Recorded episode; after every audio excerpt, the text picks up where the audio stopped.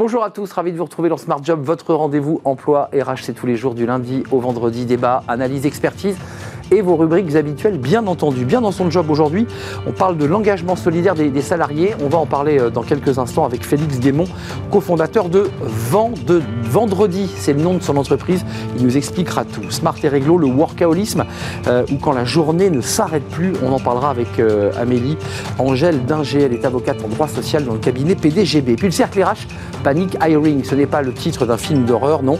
Qu'est-ce que ce phénomène? On parlera évidemment de cette tension sur le marché du, recrutement et des recruteurs qui sont évidemment sous pression.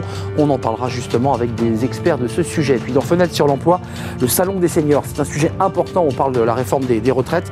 Ils sont, on le sait, nombreux à chercher un, emploi. On en parlera avec Jean-Emmanuel Roux, fondateur de Tipeee Job. Il est notre invité à la fin de l'émission. Voilà le programme tout de suite. C'est bien dans son job. Bien dans son job, avec Sagid Talentsoft, la solution intégrée de gestion des talents.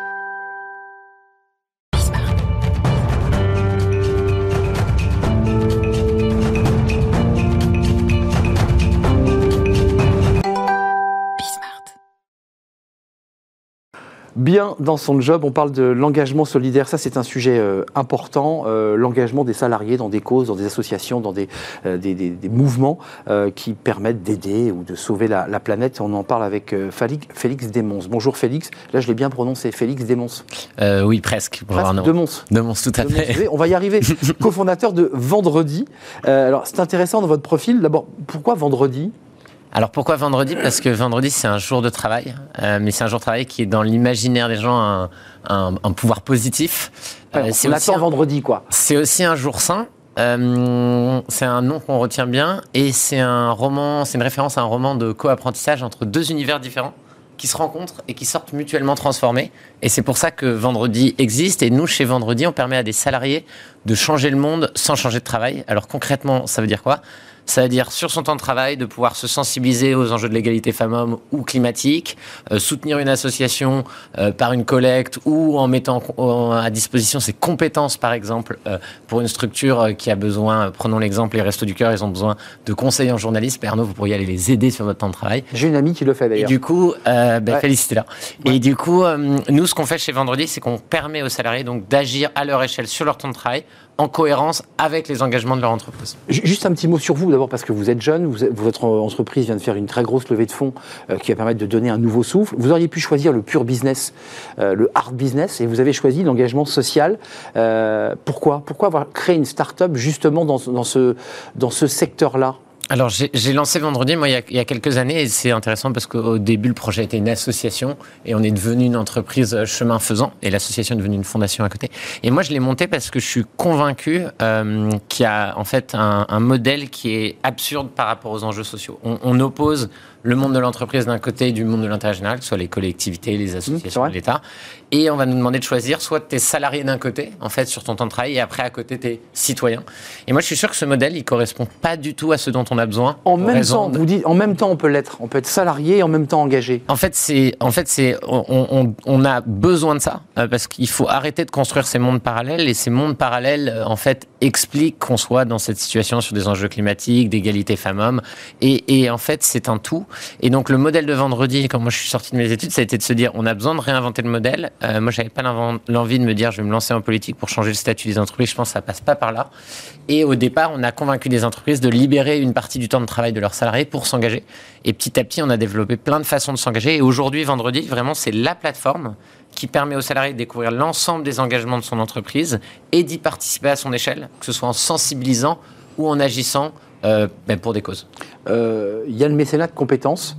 Euh, alors, la plateforme, évidemment, on comprend que c'est une boîte à outils sur laquelle le salarié va pouvoir choisir des actions qui lui correspondent, hein, par ses goûts, ses, envies, ses compétences aussi d'ailleurs. Exactement. le mécénat de compétences, c'est utile. je trouve qu'on n'en parle pas assez en France. Peut-être pour expliquer aux, téléspectateurs ce qu'est le, le, mécénat de compétences. Donc, le mécénat de compétences, en réalité, c'est un dispositif qui invite les entreprises à donner les compétences de leurs salariés à des associations sur leur temps de travail, des associations d'intérêt général. Donc en fait, une entreprise, euh, c'est assez connu, elle peut faire du don financier, elle peut donner euh, ses produits, que ce soit des produits alimentaires ou des produits euh, non alimentaires, mais elle peut aussi mettre à disposition ses salariés. Alors, c'est un dispositif qui est très peu connu et pourtant qui est extrêmement vertueux. Pourquoi il est vertueux? Parce qu'en fait, il permet de répondre à la quête de sens des salariés. Il permet évidemment de développer ses compétences parce que c'est extrêmement intéressant, par exemple, quand on, est, on a des compétences en ressources humaines, en fait, de se dire ces compétences en ressources humaines, par exemple en recrutement, je vais les mettre au service d'une association dans ses process de recrutement pour recruter des bénévoles. Et ça va permettre de, en fait, les recontextualiser dans un autre euh, environnement et de se rendre compte qu'on a ces compétences, même de les développer différemment. Et ensuite, évidemment, le mécénat de compétences, ben, en fait, ça permet euh, donc du coup de fidéliser les talents et de répondre aussi à des enjeux RH assez particuliers. Donc, au départ du modèle, euh, on a permis à des salariés de, par exemple, préparer leur retraite en disant, ben, avant la retraite, on va pouvoir faire un jour par semaine pour découvrir le monde associatif. on l'a fait pour des programmes talents ou de formation, en se disant ah, on veut développer des nouvelles compétences dans des grandes entreprises. Donc on faisait ça par exemple avec des acteurs comme euh, Carrefour ou Mazar. Eh bien, on va aller mettre ces, ces compétences à disposition d'associations de start-up sociales. Et on le faisait aussi pour des cabinets de conseil qui avaient des consultants qui n'étaient pas en mission chez des clients. C'est-à-dire, ben, en fait, ils sont disponibles, on peut les donner à des associations. ça, c'était le début du projet, très intéressant. Mmh. Et puis petit à petit, ce qu'on a développé depuis un an et demi, c'est vraiment au-delà de se dire, parce qu'il y a plein de gens qui se disent j'ai envie d'agir, mais je me sens pas suffisamment mature pour aider des associations parce que je connais pas le sujet. Oui, c'est vrai. Je connais pas bien. Je me sens pas légitime. Il y a beaucoup de gens euh, qui ne sentent pas légitimes, notamment des femmes, pour des questions de confiance en soi, alors qu'elles le sont tout à fait. Troisièmement, euh, j'ai pas de temps parce qu'il y a beaucoup de gens qui n'ont pas de temps. Donc nous, beaucoup de nos entreprises, elles disent deux trois jours par an, je vais donner du temps par an. mes salariés, Mais hmm. mais c'est pas énorme. Et donc nous, on a développé plein de formats pour permettre aux gens de se sensibiliser. Donc par exemple, à se dire, en fait, c'est quoi la question du handicap? Et en une heure, je vais comprendre les enjeux du handicap. Oui, il y, a donc une micro formation pour accéder au sujet vers lequel on veut aller et vous les accompagner aussi à mieux comprendre. En fait, exactement. Et donc, on aide l'entreprise à se saisir du sujet et en fait du sujet de la RSE plus globalement. Et donc, ce qui se passe, c'est qu'on va dire à l'entreprise, on vous aide en apportant les contenus où il y a des obligations légales, parce qu'il y a des obligations légales, hein, bah par exemple, sur euh, les personnes handicapées. Sur les personnes handicapées, les questions de violence sexuelle et sexiste au travail. D'égalité homme-femme. Du coup, d'égalité d'environnement. On doit faire des plans de transition quand on est plus de 500 salariés dans une entreprise. Et donc, nous, on aide à embarquer le collectif. Et comment on aide les entreprises On fournit une plateforme. Donc, cette plateforme, elle permet de paramétrer, marque blanche. Moi, salarié, je l'ai sur mon téléphone. Tout à fait. On est d'accord. Hein. C'est évidemment mobile first. Le deuxième sujet, c'est qu'il y a des contenus. Donc, on va avoir les meilleurs contenus de référence qu'on a construit avec des associations partenaires, par exemple sur la diversité avec Diversity Days, donc on va avoir des parcours. Et ensuite, on a des soutiens aux associations par des logiques de activité en équipe, team building, mission de compétences, mentorat, collecte.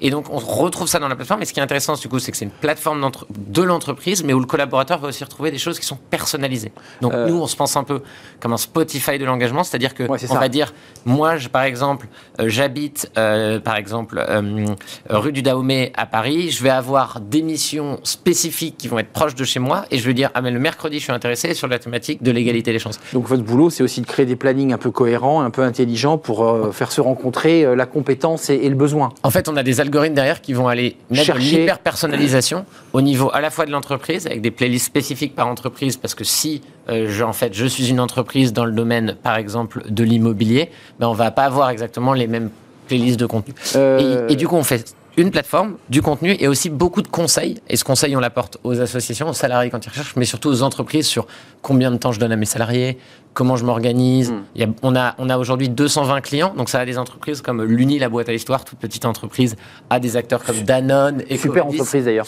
Et, euh, et en fait, ces entreprises, on les aide à se dire combien de temps je donne, sur quelle cause je m'engage, est-ce que je veux ouvrir tout à mes salariés ou non par rapport aux 17 ODD. Et on donne ces conseils euh, qui vont de comment je cadre la démarche à je l'anime au quotidien. Hmm. ça veut dire que l'entreprise a aussi besoin d'un accompagnement de son côté pour savoir quel dispositif elle choisit, mais c'est de compétences, tout ça est assez juridique finalement, il y a assez technique. Voilà, mais en fait, il y a plein de questions derrière. Nous, on le rend simple. un peu un maquis quand même parfois. En fait, en fait aujourd'hui, la RSE, ce qui est certain, c'est que ça paraît très, euh, très ésotérique. un peu, ouais. Voilà, alors qu'en réalité, c'est des choses très simples. Il y a peu d'obligations légales. Euh, des cadres qui sont à peu près les mêmes. Et surtout, ce qui est génial, c'est que tous les salariés attendent de leur entreprise d'être exemplaires. Et du coup, les entreprises ont gagné et nous, on rend ça simple. Euh, Félix de Mons, euh, un mot quand même, parce que là, vous nous parlez de très grosses entreprises. Vous évoquiez tout à l'heure les marques, hein, euh, des cabinets de conseil, des très grosses structures.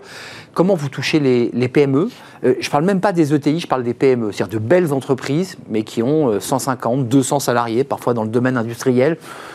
On réussit à les toucher, celle-là Oui, alors c'est extrêmement si intéressant. Aujourd'hui, on a, on a 220 entreprises clientes, et dans ces 220 entreprises, on a plus de 40% qui sont moins de 200 salariés. Donc, on touche Donc, ces entreprises aujourd'hui, et ça, c'est un message qui est important. C'est toujours particulier parce que euh, quand on passe dans les médias, en fait, on va donner des noms qui sont connus. Ah oui, les grandes pour rassurer les gens. Mais en fait, on peut dire on a des petits acteurs comme Talisker, c'est des petites entreprises qui. Ouais, mais qui cartonnent dans leur Mais secteur. en fait, qui, qui cartonnent, euh, euh, en fait, plus ou moins en fonction des acteurs, parce qu'on n'a pas besoin de cartonner pour faire de la RSE.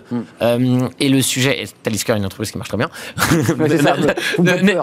N'ayons pas de con- de confusion. Mais ce que je veux dire, c'est comment on les touche. Aujourd'hui, on va les toucher parce que y a, en fait, on fait des interventions dans les médias, donc elles entendent parler de nous. Euh, on est présent aussi beaucoup sur des réseaux professionnels comme LinkedIn, et on publie énormément de contenu avec notre équipe marketing. Donc, par exemple, on fait euh, euh, la boîte à outils du référent RSE. Hmm. Et du coup, les entreprises viennent à nous parce qu'on a une philosophie très ouverte dans ce qu'on fait. Donc, tous nos contenus sont Et accessibles. parce qu'il y a une expertise aussi. Et, et parce qu'on a une expertise qu'on développe depuis des années. Ouais. Euh, la suite de vendredi, c'est quoi? C'est samedi? Alors, euh, je pense que la suite de vendredi, ce sera revendredi. On continuera dans, Un dans vendredi cette, euh, bis on on continuera dans cette perspective. Non, c'est extrêmement enrichissant. Donc, nous, on a fait tout ce développement en autofinancé euh, depuis euh, 2018. Et la question euh, qu'on a maintenant, c'est qu'on fasse une vraie phase d'accélération euh, où on a décidé de lever des fonds. Donc, euh, en fait, on a levé 4,4 millions en tout. Euh, pourquoi? C'est pour euh, accélérer euh, un sujet qui est avoir plus d'entreprises, d'associations bénéficiaires. Donc là, l'objectif, c'est de passer de 200 à 1500 entreprises en deux ans. C'est ça, élargir le, le- les Élargir. aides, l'aide. Voilà, là on a plus de 10 000 salariés en fait qui ont euh, réalisé au moins une action. Euh, du coup, sur nos 40 000 utilisateurs actifs, l'objectif c'est de passer à 100 000 en deux ans. Donc, objectif 100 000 salariés citoyens engagés. Et troisième objectif, aujourd'hui, donc on a deux grands modules. On se sensibilise aux enjeux sociaux et environnementaux et on peut agir en, dehors de son entreprise auprès d'associations. Et là, on est en train de lancer un nouveau module qui s'appelle la transition interne. Et c'est comment l'entreprise met en place des actions en son sein plus fortement et comment on va donner de la visibilité là-dessus à tous les salariés. Donc, D'ailleurs, extrêmement enrichissant. À travers l'action que mènent certains de vos salariés sur un certain nombre de missions écologiques, Mhm. entre autres, ça challenge aussi en interne l'entreprise. Hein. Les salariés deviennent des acteurs eux-mêmes de la transformation de leur entreprise. C'est exactement la vision de vendredi depuis le départ. Donc au début, on a permis à le tout début du projet, c'était des stagiaires qui faisaient un jour par semaine en association en parallèle de leur activité en ça. entreprise. Donc toujours le modèle, c'était de dire comment on crée pas des mondes parallèles, mais on amène à Hmm. améliorer les deux. Et donc tout à fait, il y a énormément de choses qui se passent. Je peux vous prendre l'exemple donc euh, Appen, qui est une application de rencontre. Euh, ils sont allés mentorer une superbe association. Il y a une salariée qui allait mentorer une super association de social builders. Donc c'est des femmes en réinsertion, deuxième partie de vie, souvent célibataires, euh, mères Mmh. et euh, qui se forment au métier du numérique. Elles font une intervention, euh, en fait, cette salariée d'Appen, et elles découvrent qu'il y a des, euh, en fait, que chez Social Builder, ils cherchent des stages pour ces femmes, et donc ils en ont recruté trois. Donc ça Et permet donc, en aussi. fait, c'est, en fait, il y a, derrière les 10 000 personnes engagées, il y a 10 000 fois des histoires comme ça. des histoires où on peut faire revenir quelqu'un dans la structure de l'entreprise. Revenir, des gens qui continuent à être bénévoles, enfin, c'est extrêmement riche. Merci Félix de Mons de- d'être venu nous rendre visite. Euh, votre entreprise, c'est vendredi. Et la passion aussi qui vous anime à parler de ces, ces sujets, justement, notamment d'engagement solidaire, mais aussi d'expertise autour de tous ces sujets. C'est ce que vous portez à travers votre euh, start-up, qui est à l'origine une, une association qui est devenue une, une belle entreprise, Mm, mm. avec cette levée de fonds de 4,4 millions d'euros. Merci, c'était un vrai plaisir de vous accueillir. Merci, On va faire un peu de droit, qui va d'ailleurs venir un petit peu percuter le sujet dont on vient de traiter, le workaholisme. Est-ce que vous en avez entendu parler? On en parle tout de suite avec une, une avocate, c'est en Smart et Réglo.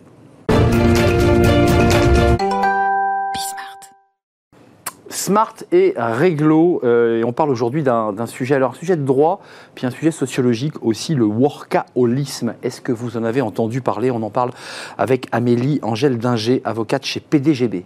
J'ai tout bien dit. Oui, parfait. Je suis très heureux de vous accueillir parce que, euh, avec euh, beaucoup de modestie, ce mot n'était pas arrivé aux, aux oreilles, le workaholisme. Alors, quand, quand on, se, on se penche vraiment sur ce mot, on se dit qu'il a sa définition, je dirais, euh, juridique euh, et américaine.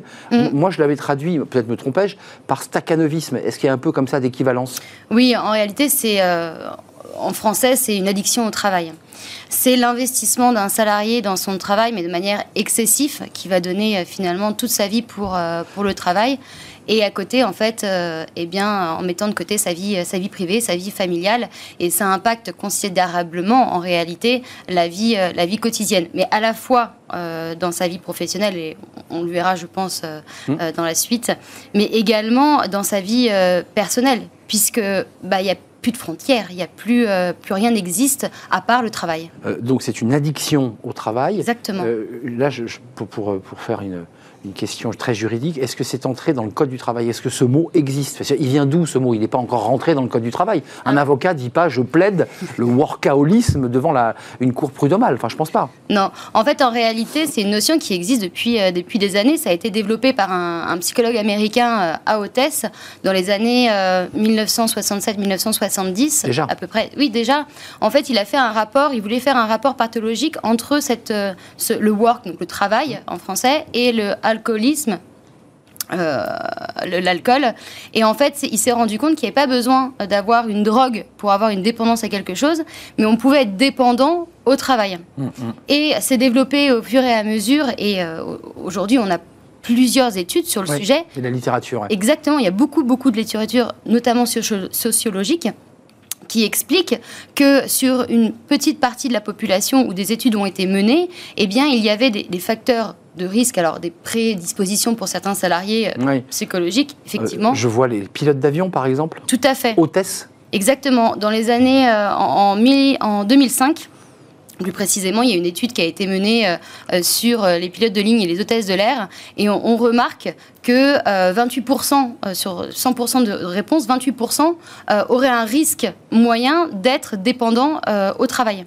Et donc, c'est quand même un sujet qui, euh, aujourd'hui, à mon sens, est d'actualité. Plus que jamais, oui. Plus que jamais, surtout avec euh, notamment le, télétravail et cette notion euh, qui, on en a entendu parler notamment avec le Covid, le blurring, en fait, cette frontière entre la vie ah privée et la vie professionnelle. Encore plus, ouais qui disparaît Puisqu'il n'y a plus de lieux qui séparent les, espaces de, travail.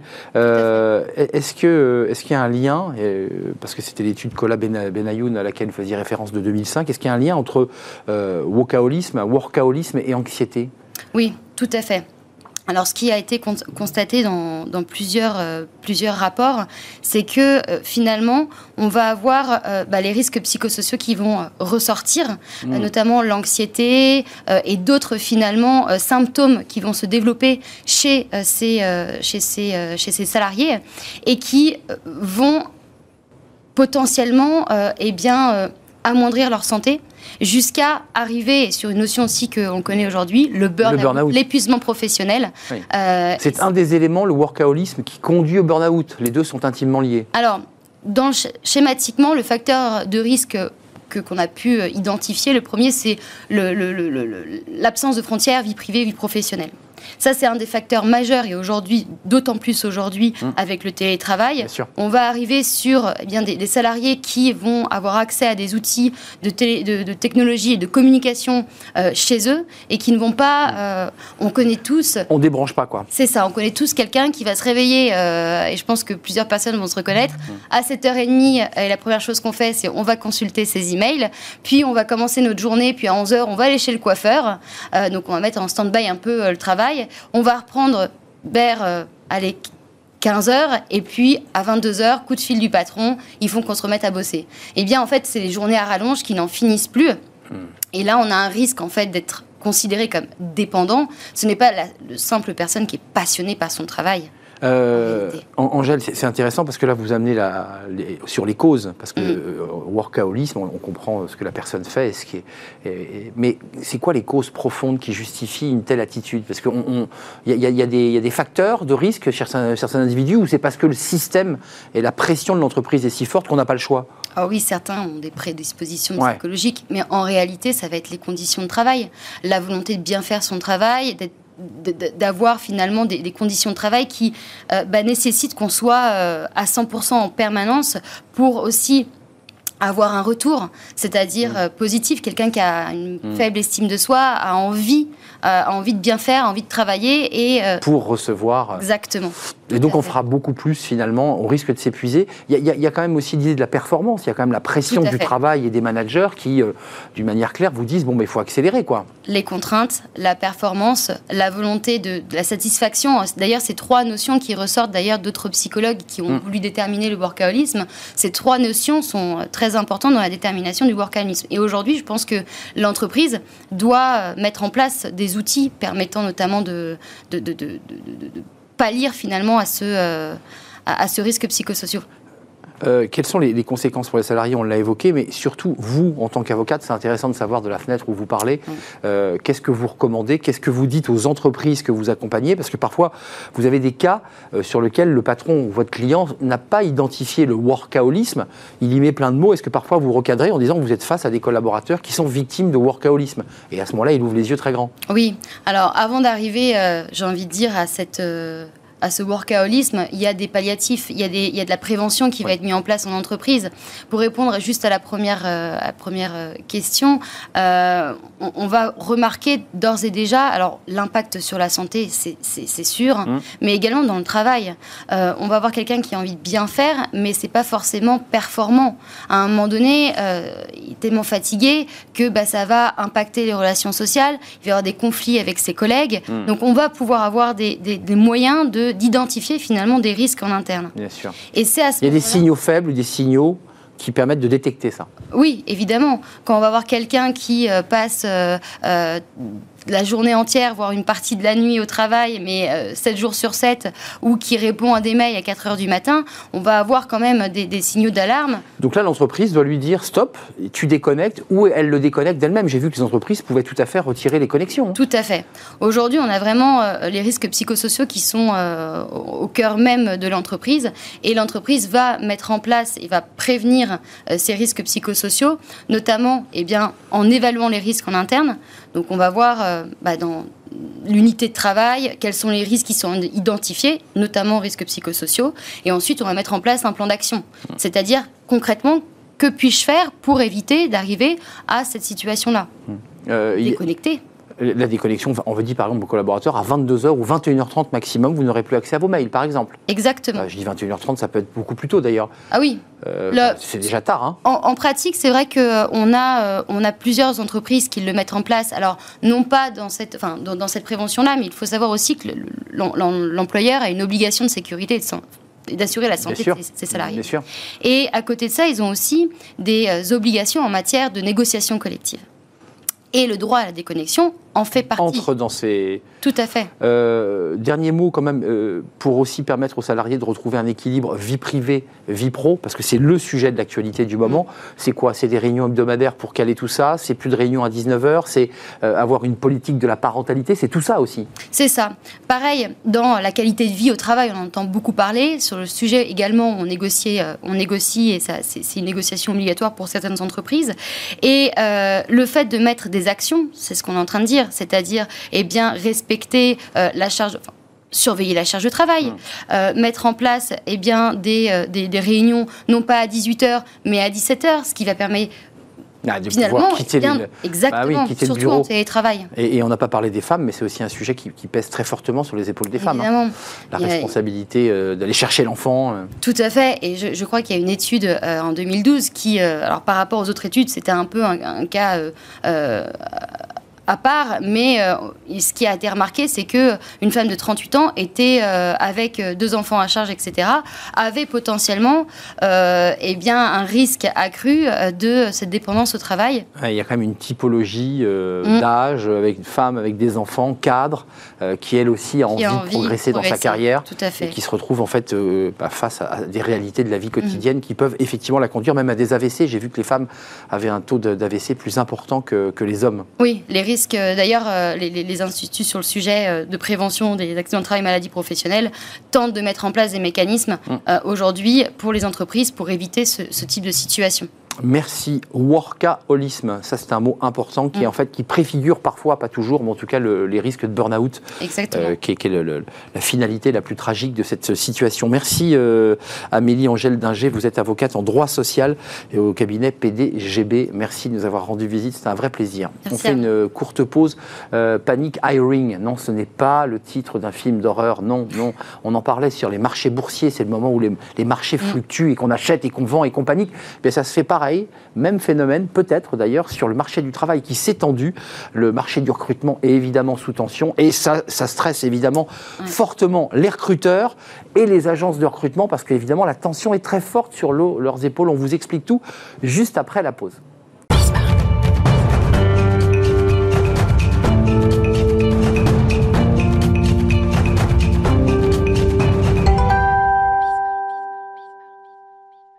On parle aujourd'hui dans le cercle RH d'un sujet. Alors, vous en avez peut-être entendu parler, euh, mais ce n'est pas un film d'horreur. Panic Hiring, ça pourrait être vraiment le titre d'un film. On en a parlé sur les marchés boursiers, c'est les tensions et les fluctuations euh, du marché boursier, mais là, elle bascule sur le marché du recrutement et de l'emploi, parce que c'est vrai qu'il y a beaucoup, beaucoup de demandes. Bah, les offres se, font un peu maigrichonnes, et donc évidemment, tout le monde se bat pour euh, embaucher, recruter les fameux talents. Je mets les guillemets, parce que je ne sais pas si ce sont tous des talents, mais en tout cas, c'est comme ça qu'on les appelle.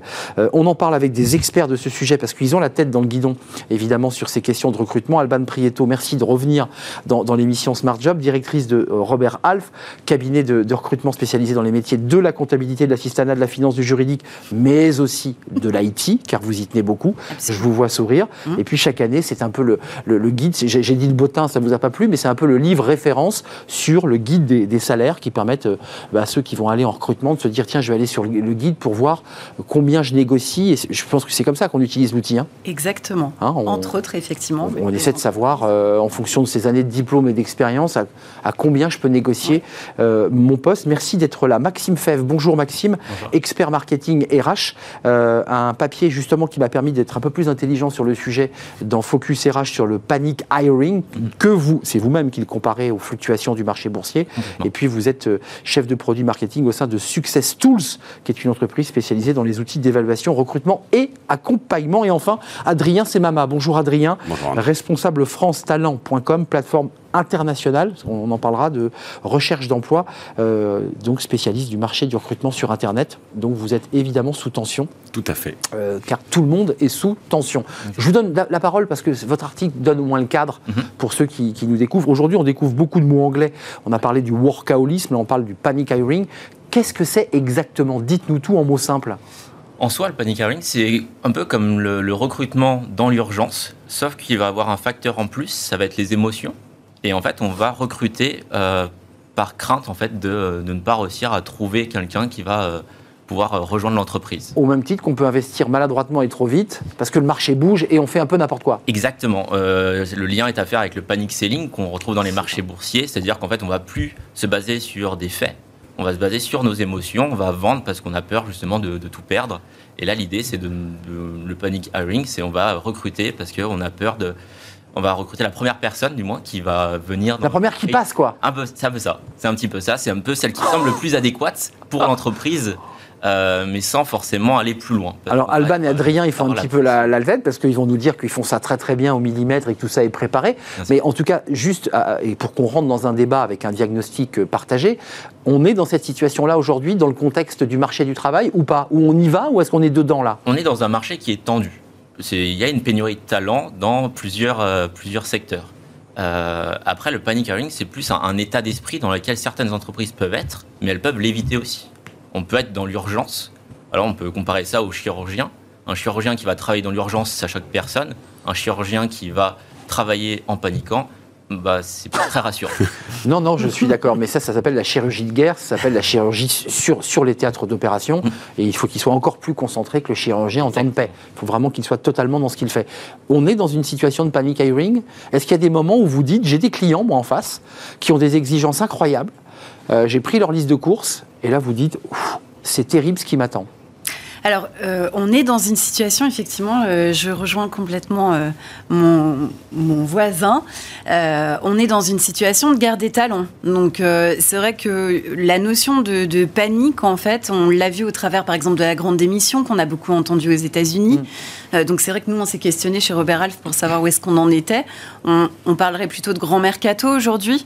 Donc vraiment euh, la notion effectivement des candidats qui sont de plus en plus euh, bah, sollicités, prêts à bouger. Un recruteur, un dirigeant sur deux euh, dit quand même qu'il est prêt à recruter dans les prochains mois. Euh, donc oui, effectivement, on est dans une grosse, grosse fluidité. Euh, j'essaie de me mettre en situation réelle, au-delà de la philosophie générale. Vous êtes une entreprise de recrutement. Mhm. Est-ce qu'il y a eu des cas de figure où la pression de votre client, c'est-à-dire de celui qui cherche très vite, vous a poussé, alors peut-être que vous n'allez pas faire votre critique, critique sur un plateau de télé, mais vous, vous, a créé une situation de stress qui aurait pu vous amener à une, à une forme de panic hiring. C'est-à-dire que vous êtes dit, il me donne trois jours, on sait très bien que dans les trois jours, je ne pourrais pas trouver. Je vais, devoir euh, faire ce que je peux et donc me retrouver en situation un peu de panique. Alors, euh, je vais pas, je vais pas vous plaire, Arnaud, parce que. Mais si, vous me plaisez beaucoup. Au contraire. Non, je vais être obligée de vous dire que oui, mais non. Oui, mais non, bien oui, sûr. mais non, parce qu'en fait, euh, on, on est habitué à cette notion d'urgence et depuis euh, C'est votre boulot. des années, c'est notre travail en fait, si vous voulez. Donc, euh, on a aussi des solutions pour y remédier. Et quand on est dans l'intérim, dans le management de transition, dans l'intérim, c'est notre quotidien d'entendre c'est pour hier en fait. Donc, cette notion d'urgence, on la connaît et comme le disait euh, mon voisin, on a effectivement des, des moyens d'y remédier, des moyens d'y pallier en fait. Mais euh, je pose la question à Adrien Semama, la même. Plateforme internationale, c'est le recrutement sur Internet. Tout à fait. Euh, la pression, vous l'avez ou pas? La pression. alors, Est-ce que vous la sentez, la pression? Nous, on la boit, la pression, Arnaud. C'est une bonne réponse Hmm. Non, clairement, euh, aujourd'hui, on sent la pression chez nos clients euh, qui ne cessent d'investir plus pour euh, essayer d'attirer les candidats par tous les moyens possibles, avec euh, donner une image employeur plus euh, positive, etc. On voit surtout qu'on est dans une situation où les offres d'emploi explosent et la demande ne suit pas forcément.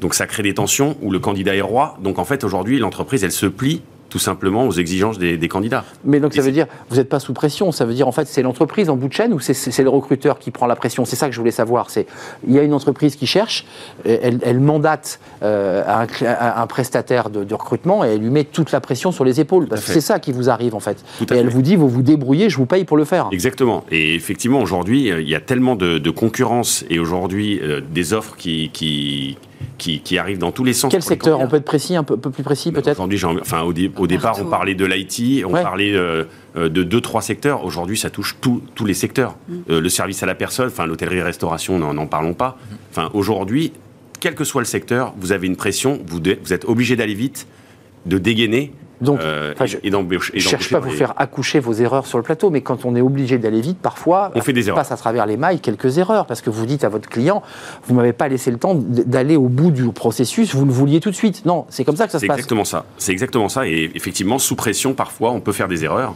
Euh, je parle de mes clients, puisque bon, aujourd'hui, on a plus de 400 clients en France, donc forcément, il y en a qui font des erreurs avec des acteurs dans l'intérim qui sont sous pression par Eh oui, euh, eh oui. leurs- leurs clients, effectivement. Ouais, parce que les délais sont trop courts, parce que la pression est trop forte. Ju- Juste d'un mot collectivement, parce qu'après on parlera du coût des recrutements, parce que euh, une erreur de recrutement, ça coûte cher. Ça, c'est ce que vous portez aussi. Il ne faut pas se tromper. C'est pour ça que la pression est forte.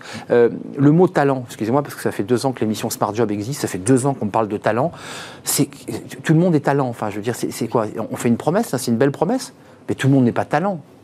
Ah bah, talent.com, il y en a qu'un. hein. Il y en a qu'un. c'est vous. Ok, très bien. Et Bon, on ça a c'est payé fait. cher d'ailleurs pour avoir ce nom de Pour domaine. avoir la marque de domaine, parce que tout le monde s'arrache ce mot Tout talent. monde parle de, de talent. C'est quoi c'est, c'est- c'est- Parce que c'est, un- c'est quoi C'est un nouveau mot? On cherche des talents, des talents. C'est un nouveau mot. Après, talent, c'est c'est- pour tout le monde. Tout le monde est talent. Ça va dépendre en fait de, de l'entreprise dans laquelle euh, elle va, la personne va travailler. Hmm. Euh, si le- la personne est adaptée à l'entreprise, ça va être un talent pour l'entreprise. Par contre, dans une autre entreprise, éventuellement, ça ne peut ne pas être un talent. Ça peut être une erreur de recrutement. Vous êtes d'accord avec ce mot Vous le portez Parce que tout le monde l'utilise. Parce que même quand on cherche, et au-delà, il n'y a, aucun mépris à l'égard de ces métiers, mais des métiers peu qualifiés, on dit on cherche des talents. Et le mot talent renvoie plutôt à la technologie, à l'innovation, à un savoir-faire particulier, à une forme de rareté. Et en l'occurrence, les postes dont on parle, ce pas des, postes de rareté, bien au contraire, on en cherche plein. Et c'est un peu le même métier tout le temps. Alors, talent euh, sur la partie euh, savoir-faire, je, je vous rejoins, euh, mais à moitié parce que aujourd'hui, vraiment, cette notion, elle est surtout identifiée sur le savoir-être en fait. hein. Généralement, quand Oui. on est mandaté et quand on est sollicité, on va chercher justement des soft skills. Donc, euh, la manière dont la personne va pouvoir euh, s'adapter effectivement euh, à l'entreprise et le potentiel en fait de cette personne. Encore une fois, je ne veux pas vous, vous challenger tout le temps, mais il faut avoir un peu de temps pour savoir qui est une personne en, en matière de soft skills. Autant les diplômes, c'est facile, hein, l'algorithme les lit, les scanne. Autant les soft skills, objectivement, il faut un peu de temps. Ça, j'imagine que vous le dites dans la relation avec votre client. Bien sûr, Laissez-moi le temps. C'est un prérequis. Mais lui, il vous dit, j'ai pas le temps. Ah non, enfin, il, peut nous le dire effectivement, mais à ce moment-là, on est, on n'est plus mandaté pour euh, recruter. Si on veut recruter correctement, euh, effectivement, c'est pas euh, les une heure d'entretien, les prises de référence, etc., est qui font que, bah Hmm. oui, on est quand même obligé de faire. euh, Mais c'est vrai que c'est amusant, on parle diagnostic. beaucoup des talents, et le talent pourrait euh, être, euh, on pourrait penser aux hard skills justement, donc aux compétences plutôt Ouais, techniques. ouais. Et c'est vrai qu'aujourd'hui, en tout cas, nous chez talent.com, et dans mon équipe plus particulièrement, moi je ne recherche que des, des- du savoir-être et, euh, et une ambiance d'en- d'entreprise, etc. Après, nous, on recherche beaucoup de commerciaux. Donc c'est vrai que Ouais, les commerciales où tu l'es pas, après, est-ce que tu vas rentrer dans la dynamique d'équipe? Euh, Maxime, peut-être, ou, ou vous trois, c'est quoi le délai moyen quand un client vous mandate, c'est-à-dire qu'il vous envoie un mail, il vous dit voilà, j'ai besoin très vite de. C'est quoi un délai, le, le délai moyen d'un recrutement?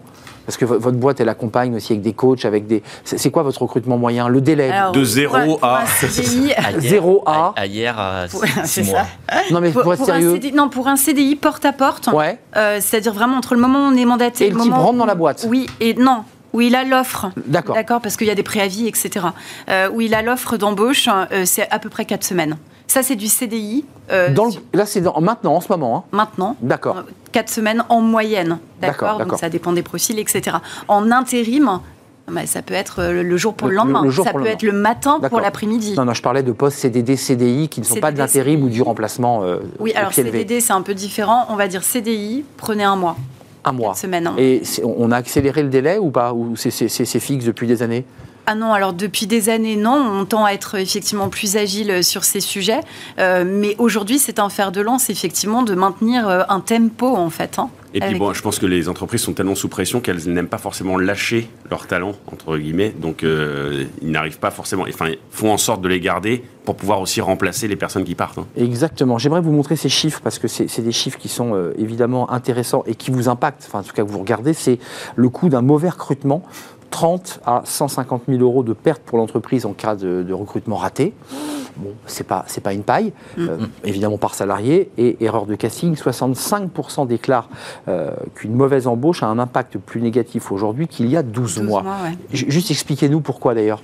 Pourquoi c'est plus grave aujourd'hui qu'il y a 12 mois, Bah, C'est plus Maxime difficile de remplacer au final la, la personne. C'est ça. qu'en fait, aujourd'hui, les entreprises, même s'il y a une pénurie de talent, elles ne doivent pas simplifier leur processus de recrutement. Ah. Encore moins leur dire qu'il faut euh, accélérer les choses. C'est se dire, en fait, il faut avoir un, un recrutement qui est structuré. Il faut suivre les mêmes. Quoi qu'il arrive, même si la pression est là. Quoi qu'il arrive, il faut, il faut justement. On a une pénurie de talent. On en a conscience. C'est déjà la première étape à, à- à avoir. Et ensuite, ça va être d'avoir un recrutement qui est structuré. Il faut savoir qu'il y a cinq fois plus de chances de rater un recrutement si le, le- le processus de recrutement n'est pas, euh, n'est pas bien défini.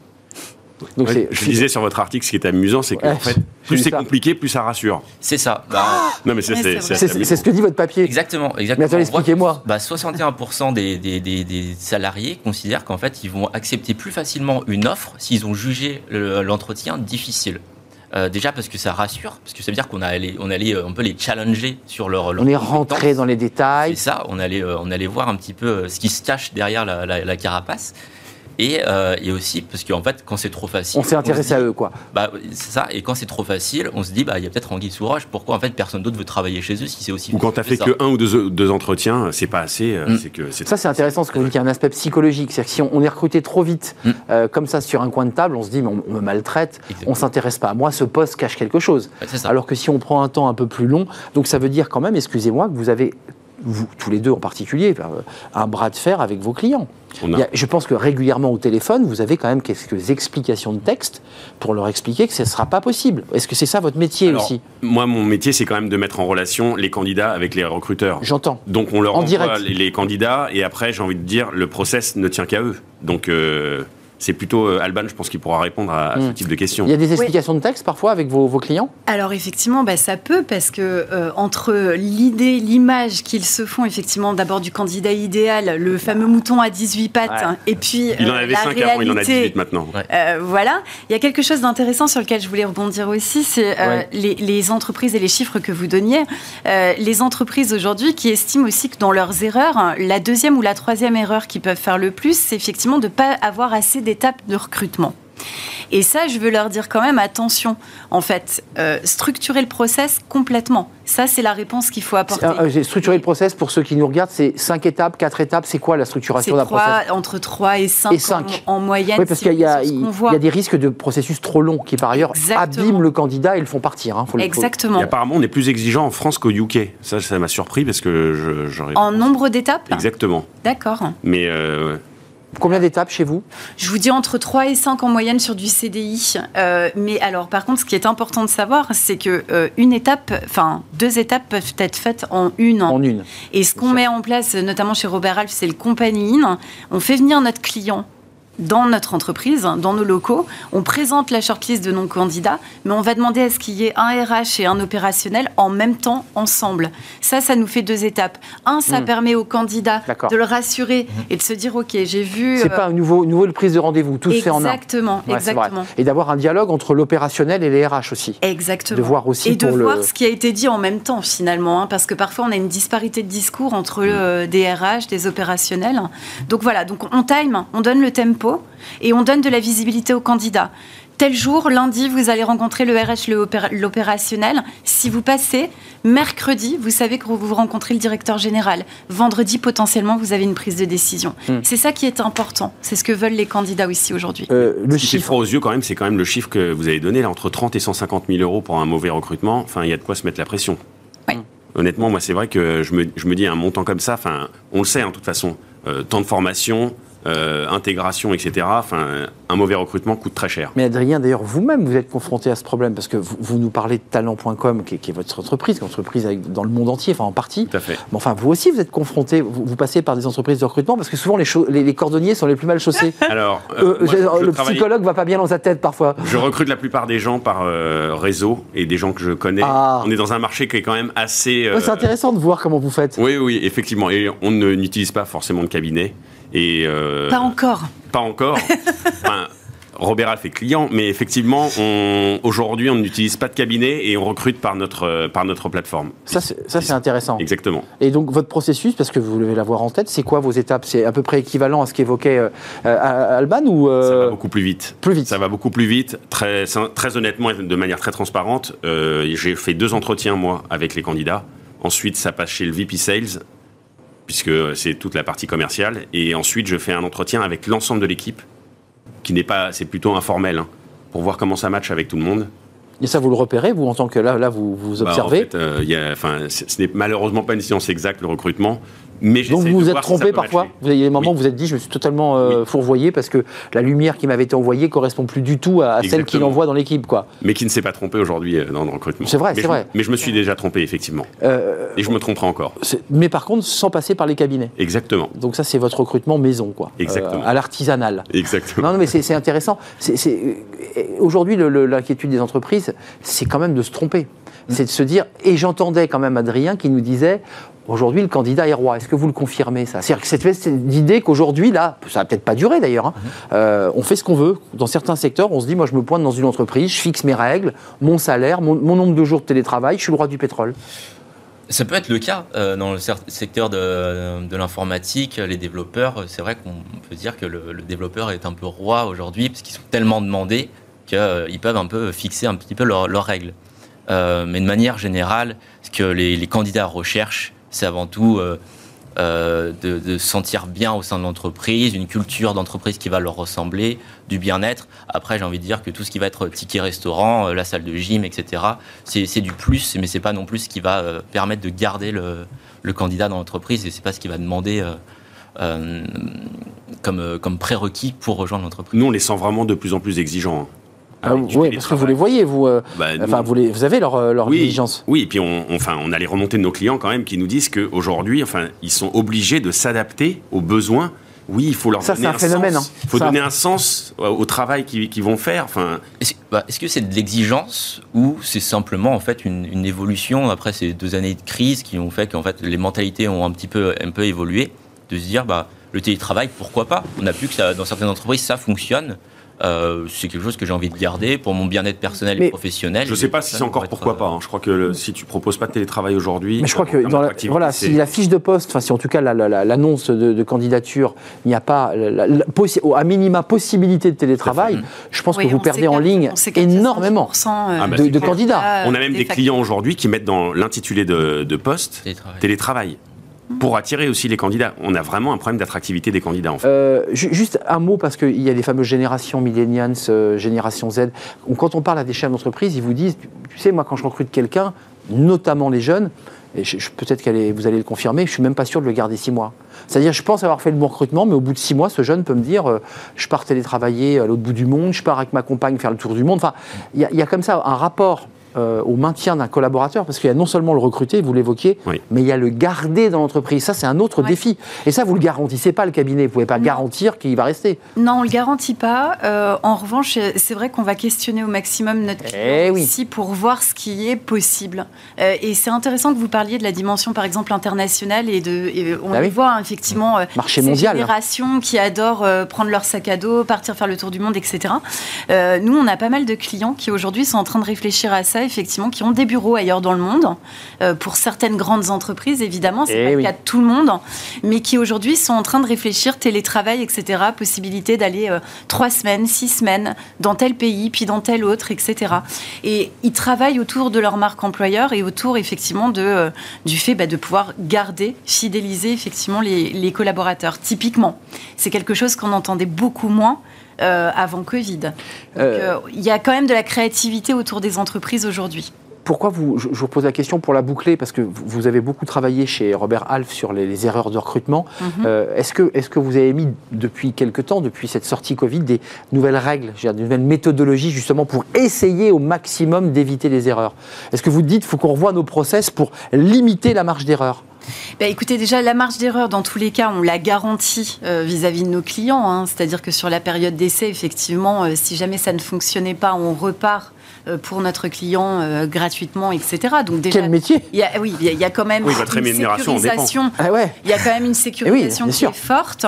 Euh, et puis ensuite, effectivement, bah, le, le fait de voir un maximum de candidats et d'être surtout en proactivité. C'est ce qu'on conseille et c'est ce qu'on martèle auprès de nos C'est-à-dire clients aller au contact. Aller... aller au contact, euh, faire que la rencontre ait lieu, Mm. y compris quand le job n'est pas forcément encore ouvert. Ouais, c'est presque de la chasse, enfin, c'est de la chasse Ouais. inversée. Bah, c'est, disons que c'est de l'approche euh, la- directe, direct. Proactive. Pourquoi, Maxime, ce choix d'avoir évoqué ce sujet dans cet article qui, pour le coup, est commenté, a été lu et que, je trouve très intéressant au demeurant on, on entre dans une nouvelle ère ou on est en train d'en sortir? On rentre, on rentre dans une nouvelle ère. Je pense qu'aujourd'hui, il faut voir la, la situation actuelle comme une opportunité. Déjà, une opportunité pour un petit peu rebalancer ce marché de, de l'offre euh, et de la demande au niveau du, du travail.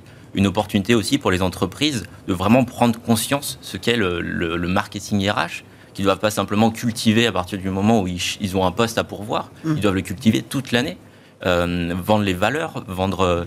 euh, Ouais, ça les oblige pas- vraiment à se produit, transformer. exactement, pas, pas- pas simplement le produit ou le service, mais, Mais pas seulement envoyer tout à un cabinet, en fait. exactement. Ouais. Mais c'est Oui, très compliqué les- de trouver les- la balance, hein, de vendre du rêve, mais tu vends du rêve après si le candidat, quand il rentre, Mm. quand il intègre l'entreprise, Mais il s'en se va. rend compte- bah, il s'en va en fait. Mais bien oui, sûr. et puis même le candidat, il s'en rend compte. Je suis tout à, tout à fait d'accord, mais il s'en rend compte même avant. Tout à fait. C'est-à-dire qu'aujourd'hui, ils googlisent, ils ont Glassdoor. Et ils voient la différence. Ils voient tout de suite la différence, voire même on a des candidats, nous, qui vont aller chercher sur LinkedIn des salariés en direct pendant le process ils vont recrutement échanger. Pour commencer à échanger exactement et pour vérifier euh, les indications. Mais d'ailleurs, nous, dans euh, nos recrutements en interne, moi, moi je, je- je conseille aux candidats, quand j'ai vraiment un coup de cœur et que je me dis c'est le bon candidat, d'aller questionner les, les salariés et je leur donne les coordonnées. hein. Ah, c'est, vous qui leur donnez ce conseil Ah oui, oui. D'avoir un contact direct, sans filtre, sans la com, sans. Bah, je leur sans- dis voilà ce que je t'ai raconté, et ben maintenant. euh, Va vérifier. Va vérifier, Non, pour, exactement. pour- pour, en fait, ça légitimise, ça, ça, ça- donne une légitimité à vos propos pour pas qu'il y ait l'impression que vous le vendiez du rêve. C'est un peu ça l'idée.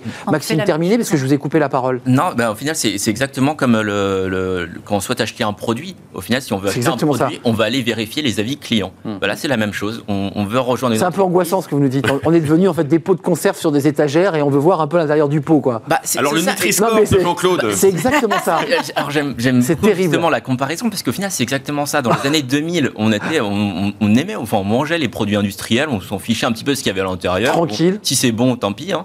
Et, euh, et les produits les plus vendus, vous avez vu, c'est Erta, Coca et donc on est encore un petit peu dans les Oui, produits oui, industriels. c'est hein. vrai, c'est vrai. Mais, mais maintenant, on cherche à savoir ce qu'il y a à l'intérieur. Et maintenant, c'est la même chose pour les entreprises. Avant, on voyait simplement l'offre, on voyait ce qu'elles vendaient. Maintenant, on veut savoir ce qu'il y a vraiment à Et l'intérieur. comment vivent les humains à l'intérieur? C'est ça. C'est ça, le, le- d'où les tensions éventuelles euh, possibles sur le, le marché. Un tout dernier mot, parce que ça se termine, de ce débat passionnant. Adrien ou euh, Alban Je ne sais pas, comme vous voulez. Ban, je t'en prie. Ah, voilà, Bah, quelle écoutez, moi, je- merci beaucoup Adrien.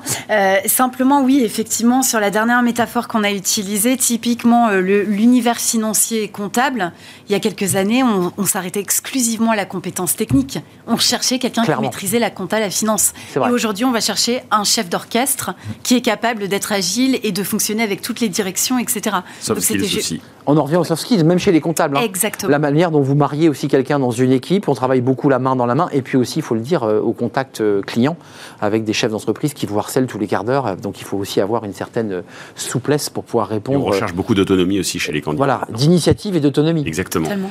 C'était un plaisir de découvrir et, et de comprendre ce qu'était le panic hiring à travers, lisez-le, l'article de Focus RH de Maxime Fèvre, expert marketing RH chez Success Tools. Euh, merci d'être venu, merci Alban Prieto, avec euh, chez Robert Half euh, des documents, des dossiers qui vous éclairent justement sur les erreurs à ne pas commettre en, en- en termes de, de recrutement. C'est très très précis.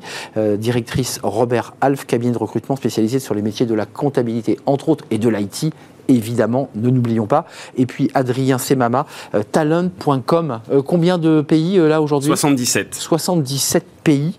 Combien de collaborateurs au total? On l'a pas dit? 450 et on devrait être 800 à la fin de l'année. 800. Mais dites donc, vous allez faire beaucoup d'entretiens individuels. hein. Vous, avez, Exactement. vous avez passé votre vie en entretien là. Mer- Merci Adrien Semama d'être venu nous rendre visite. Merci à vous trois. On termine justement tiens, sur un, un sujet autour des seniors dans Fenêtre sur l'emploi avec un salon des seniors. Là aussi, il y a une très forte tension. Ce sont des, des personnes, femmes et hommes, qui cherchent un emploi d'ailleurs.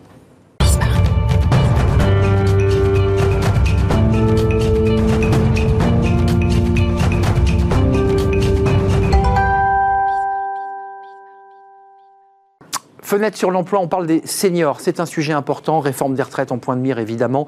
Euh, les 54-65, un taux d'emploi qui est encore trop faible, nous dit euh, l'APEC. On en a parlé et on en parle beaucoup dans, dans cette émission Smart Job. Jean-Emmanuel Roux, merci d'être avec nous.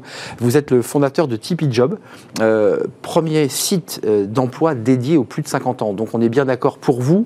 un senior, c'est plus de 50 parce que pour certains, c'est plus de 45, pour d'autres, c'est plus de 55. Vous le situez où, le senior? Nous, dans les personnes de 50 ans et plus. 50 ans et plus. Mais il est vrai que pour certains grands groupes, à 45 ans, vous êtes senior déjà.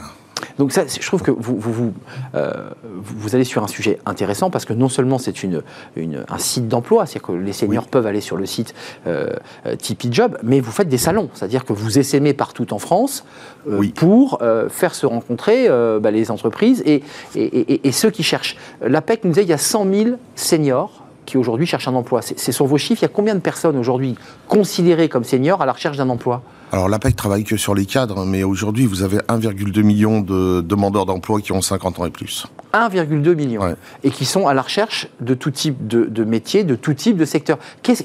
Bon, bien sûr, vous avez, euh, vous avez pris cette, cet espace et ce secteur, mais pourquoi ça bloque? Pourquoi c'est si compliqué? Alors, déjà, ça bloque de moins en moins quand même. Vous ressentez ça Oui, c'est et ça va et ça va et la situation va se débloquer en, en avançant.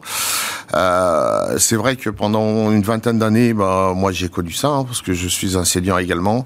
À partir de 50 ans, vous vous mettez dehors parce que vous étiez plus bon à rien. Vous l'avez vécu, ça Ah Oui, je l'ai vécu. ouais. Euh, Dans l'informatique, hein, c'est Dans l'informatique, hein, c'est ça. Euh, et vous retrouvez ben, une main devant, une main derrière. Ben voilà, bah, vous vous débrouillez quoi en fait. Et puis euh, si vous quand vous arrivez chez Pôle Emploi, on vous donne un mouchoir pour pour pleurer. Et vous vous travaillez avec votre réseau ou, ou vous devenez entrepreneur par exemple. Et vous, vous décidez de, mon- de monter votre entreprise. Ouais, c'est ça, ouais. Mm, Et concrètement, là aujourd'hui, sur le, le secteur 1,2 million, il y a 3000 postes euh, ouverts aux plus de 50. Ça, c'est sur votre, euh, Ouais. votre site. Euh, Est-ce que vous sentez, et, et- et ça vous le ressentez très nettement, que les entreprises commencent à prendre conscience, peut-être grâce aux médias, grâce évidemment aux, aux campagnes de sensibilisation, est-ce qu'elles s'ouvrent de plus en plus aux seniors? Alors, elle s'ouvre aux seniors et elle s'ouvre à toutes les solutions parce qu'elle rencontre une difficulté à recruter aujourd'hui. Ça, c'est la, la première venue des entreprises. Par exemple, avant la crise sanitaire, je travaillais avec 5-6 secteurs sous tension. Donc on Maintenant- les connaît, hein, euh, restauration, Restauration, euh, BTP, BTP. euh, service à la personne, ça avait commencé également.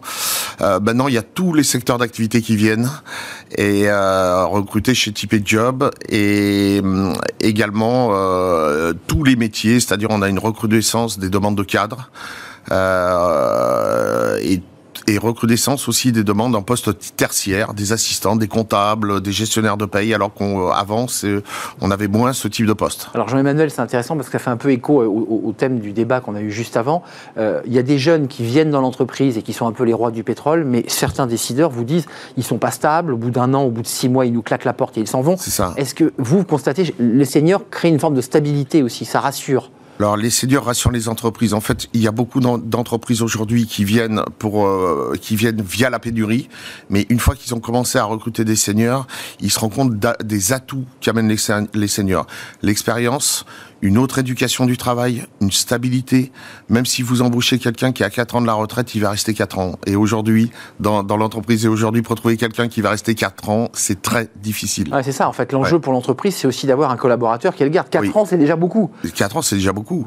Et, et en plus, il va transmettre avant de partir. Donc, c'est, euh, il y a énormément d'atouts chez les seniors. Euh, concrètement, vos, vos salons, j'aimerais qu'on en dise quelques mots quand même. Ça marche Oui. comment? C'est que Alors- vous avez des entreprises qui viennent, il y a des euh, job dating, comment ça marche? C'est exactement ça. En fait, on voulait pas être qu'une plateforme numérique. Mm. Donc, en octobre 2021, on a euh, créé et animé pour la première fois un espace emploi au Salon des Seigneurs euh, Porte de Versailles sur Paris. Et euh, on a fait venir, on fait venir une quinzaine d'entreprises. Alors, on fait venir des grandes entreprises, hein, des dans, dans des entreprises comme le groupe Wicare, comme même Burger King, Louvre Hôtel dans l'hôtellerie-restauration, Jiffy, etc. euh, viennent viennent d'abord rencontrer les seigneurs.